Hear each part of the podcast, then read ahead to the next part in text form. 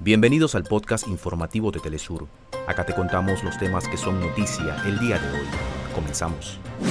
Con movilizaciones en todo el país, el pueblo de Venezuela cerró la campaña electoral de cara al referendo consultivo por la defensa del territorio Esequibo a celebrarse el próximo domingo 3 de diciembre. La justicia de Perú declaró improcedente la libertad del dictador Alberto Fujimori.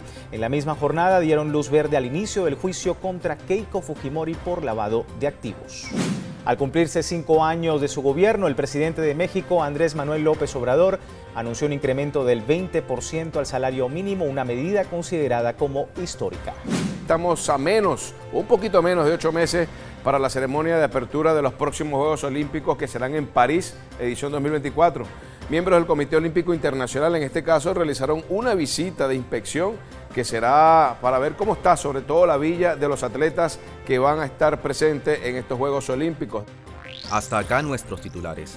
Para más información recuerda que puedes ingresar a www.telesurtv.net.